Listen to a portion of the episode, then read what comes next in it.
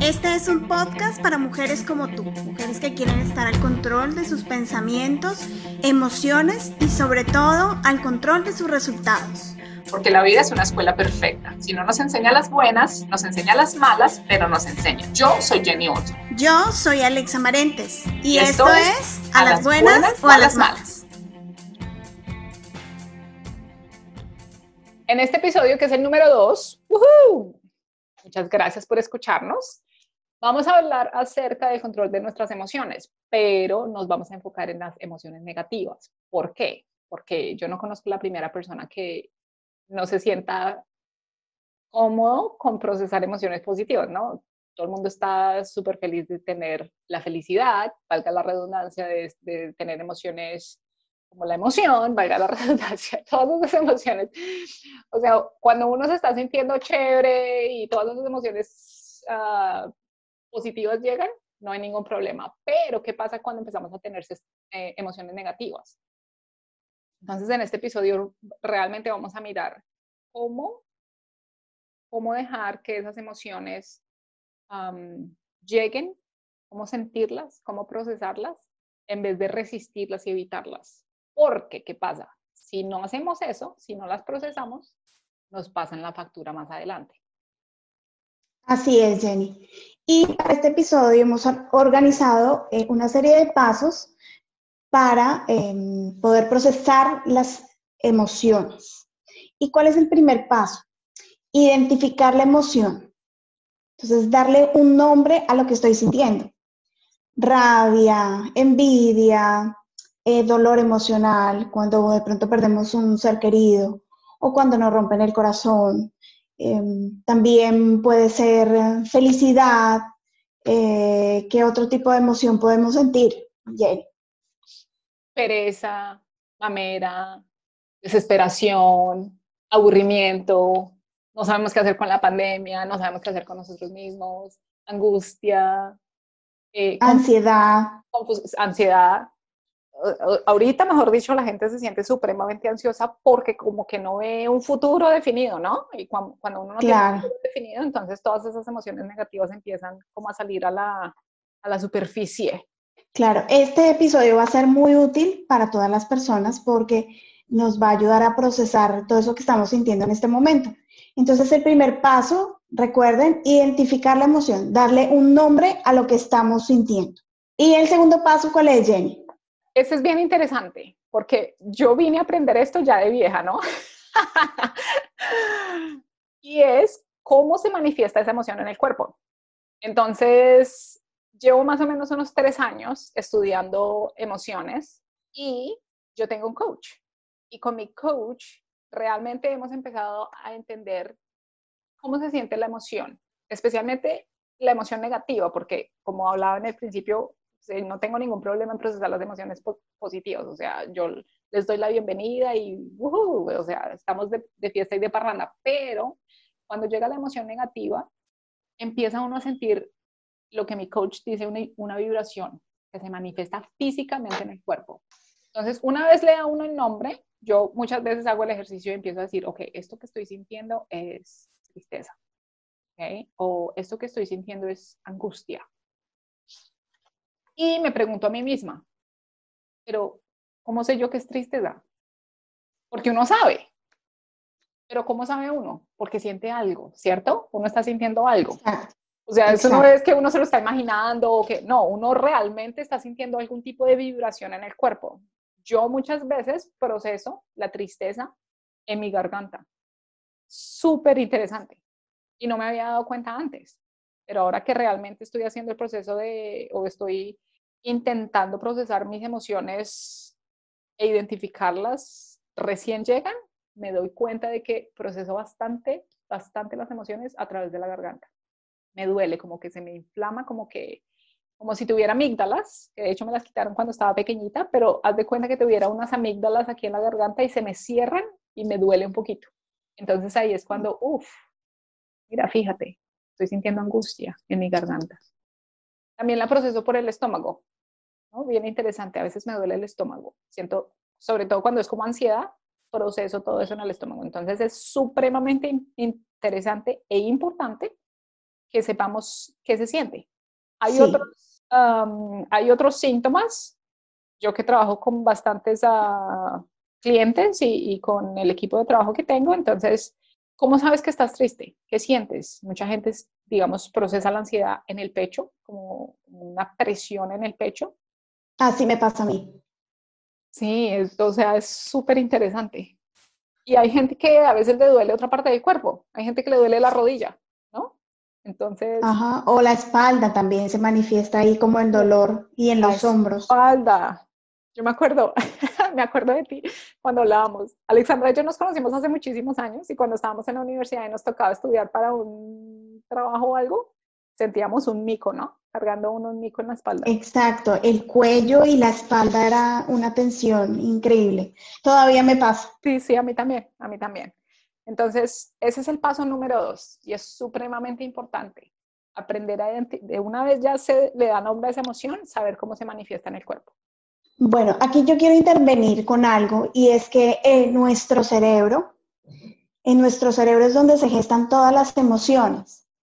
Y la amígdala es una parte de nuestro cerebro en donde eh, las emociones salen, pero ¿qué tipo de emociones? las emociones cuando estamos en algún peligro y necesitamos como ese instinto de supervivencia, la amígdala manda un mensaje al cuerpo para que esté como alerta porque hay una amenaza, ¿sí? Entonces esa emoción la manda esta parte del cerebro y se dispara en situaciones eh, donde no hay una amenaza real ahí es cuando provoca la ansiedad en nosotros, para que conozcamos un poquito más de, del cuerpo humano, porque pues todo lo que pasa en nuestro cuerpo tiene una razón, ¿no? Entonces es importante saber de dónde vienen esas emociones, por qué se producen y además que cuando se produce esta ansiedad, eh, la amígdala llega a un punto en que es incapaz de desactivarse y mantiene al cuerpo en estado de alerta constante. Esto produce depresión.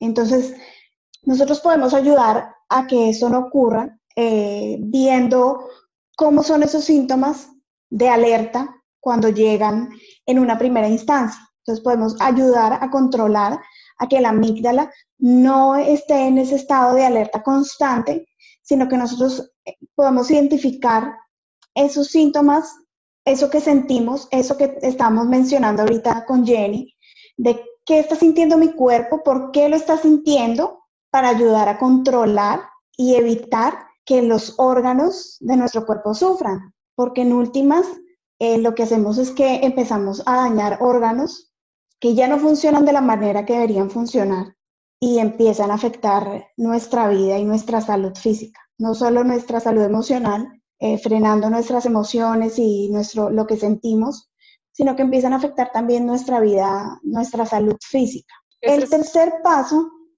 Te iba a decir que esa es una de las cosas más interesantes que me parece a mí, que mucha gente, o sea, eh, subestima la capacidad que tienen las emociones de dañarle a uno la salud física, no solamente la salud mental, pero la salud física, ¿no? Porque esa vibración que está llegando al cuerpo, uno no se toma el tiempo de procesarla, sino empieza a evitarla y cuando se empieza como a acumular, que es, estábamos hablando en el principio, le pasa a uno la factura, si no se la pasa a uno ahí mismo, se la pasa a uno más adelante. ¿Qué ibas a claro que sí. Iba a hablar del tercer paso, eh, que está muy ligado con esto, y es tener un plan de reacción, ¿sí? Ayudar al cuerpo a que se nivele y poder evitar esos, esos problemas físicos de los que estamos hablando, que eh, muchas veces se manifiestan en dolor de estómago, en cáncer también, en subidas de presión, eh, bueno, y otros, otras cosas físicas que, que, nos pueden estar afectando por no controlar nuestras emociones, lo que sentimos. Entonces,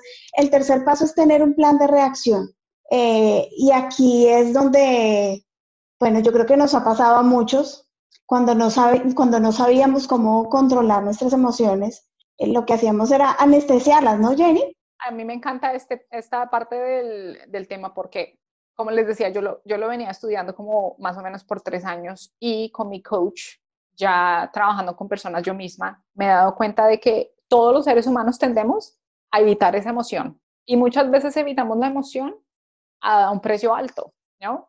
Y, estamos condicionados a evitarla porque se nos educa de una forma y nosotros mismos empezamos a educar a nuestros hijos como instintivamente sin saber que estamos creando como algo contraproducente. Y a lo que me refiero es que uno no se toma el tiempo de procesar la emoción, no se toma el tiempo de decir, ok, esto es lo que estoy sintiendo, es tristeza, esto es lo que estoy sintiendo, es ansiedad. Y de ahí en adelante empezar a identificar qué está pasando en el cuerpo y por qué se está generando eso. Si tuviéramos la capacidad de como sentarnos a pensar en por qué estamos sintiendo eso, habría o evitaríamos muchísimos problemas. Pero lo que hacemos es algo que en inglés se llama buffering, que es sedar, empujar, evitar, anestesiar, como sea, la emoción.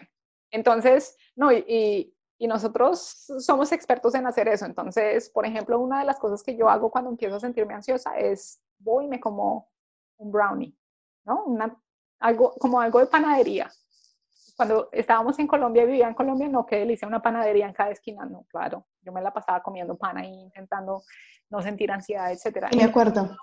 Si no me había dado cuenta que era la ansiedad que estaba procesando tras de que me encanta el pan, pero cuando tengo ansiedad no me dan ganas de comer una ensalada, ¿no? o de comer apio. Claro. Sino, no, uno empieza como a buscar pan o cosas como para... Dulce, chocolates. sí, para empezar a sedar la emoción. Como para llenar el vacío que sentimos por, por la emoción, ¿no?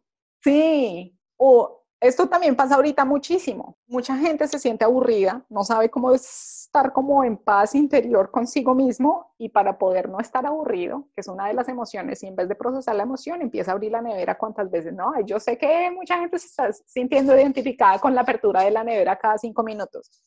Claro que sí. ¿Cierto? Entonces, e, en, en, vez de estar ahí, ok, ¿por qué me estoy sintiendo así? ¿Y qué pensamientos son los que están generando que sienta esta emoción? Empieza uno a abrir la nevera o e incluso empieza a hacer uno cosas más graves que después son contraproducentes para el cuerpo de uno. Entonces empieza uno a tomar alcohol hartísimo, ¿no? O empieza gente a consumir drogas o a hacer cosas que no debería uno estar haciendo porque quiere sedar esa emoción.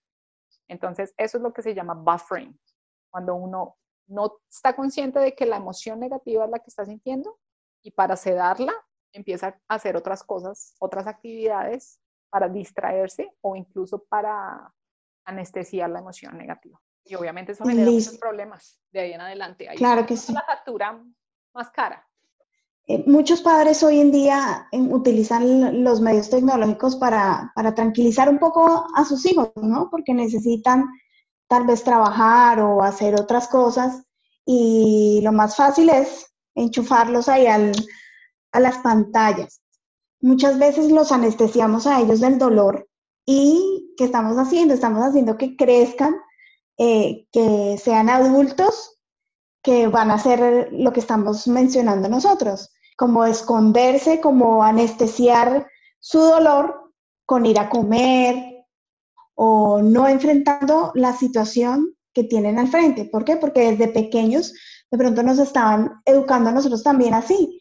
Entonces, son cosas que se van, el cerebro se va, se va educando de esa manera y empieza a anestesiar esas emociones por medio de la comida, porque desde pequeños lo estaban haciendo. Entonces, eh, es bien importante y es bien eh, válido todo esto que estamos presentando aquí para las personas que nos están escuchando, de cómo podemos procesar y enfrentar esas emociones, lo importante que es en estos momentos, yo creo que más que todo, por toda la situación que estamos viviendo, porque hay mucha gente en sus casas que está eh, enfrentando muchas emociones, muchas dificultades, porque primero no saben lidiar con lo que están sintiendo, entonces están abriendo la nevera cada cinco minutos, como decía Jenny, eh, y están pasando un, muy mal rato porque pueden también estar ahogando sus penas en el alcohol o en las drogas, ¿sí? Y es algo que me parece a mí muy valioso que debemos aprender. Eh, cuando las emociones nos pasan la cuenta, ¿sí? Cuando la, cuando la emoción llega, es como pasar la tarjeta de crédito, ¿no? Hablábamos con Jenny. Y es mejor pagar esas emociones al contado, procesarlas en el momento y evitar los intereses en el futuro, que esos intereses pueden ser demasiado caros, ¿sí? Puede, podemos pagar hasta con nuestra salud física si no procesamos y si no enfrentamos en el momento. Ok, súper. Entonces, muchísimas gracias por acompañarnos en este episodio de las buenas o a las malas. Esperamos que las cosas que hemos compartido con ustedes les estén sirviendo para procesar sobre todo las emociones que están llegando a los hogares, a las personas que nos están escuchando. Muchísimas gracias por acompañarnos en este episodio de las buenas o a las malas. Síganos en nuestras redes sociales o en nuestra página de internet www.alasbuenasoalasmalas.com y nos esperamos en el siguiente episodio en donde vamos a hablar acerca de un modelo donde vamos a tener la capacidad de empezar a controlar esas emociones, esos pensamientos para generar resultados. No se pierdan el modelo porque es súper interesante. Les aseguro que les va a cambiar la vida. Nos hablamos en el episodio número 3. Chao, chao.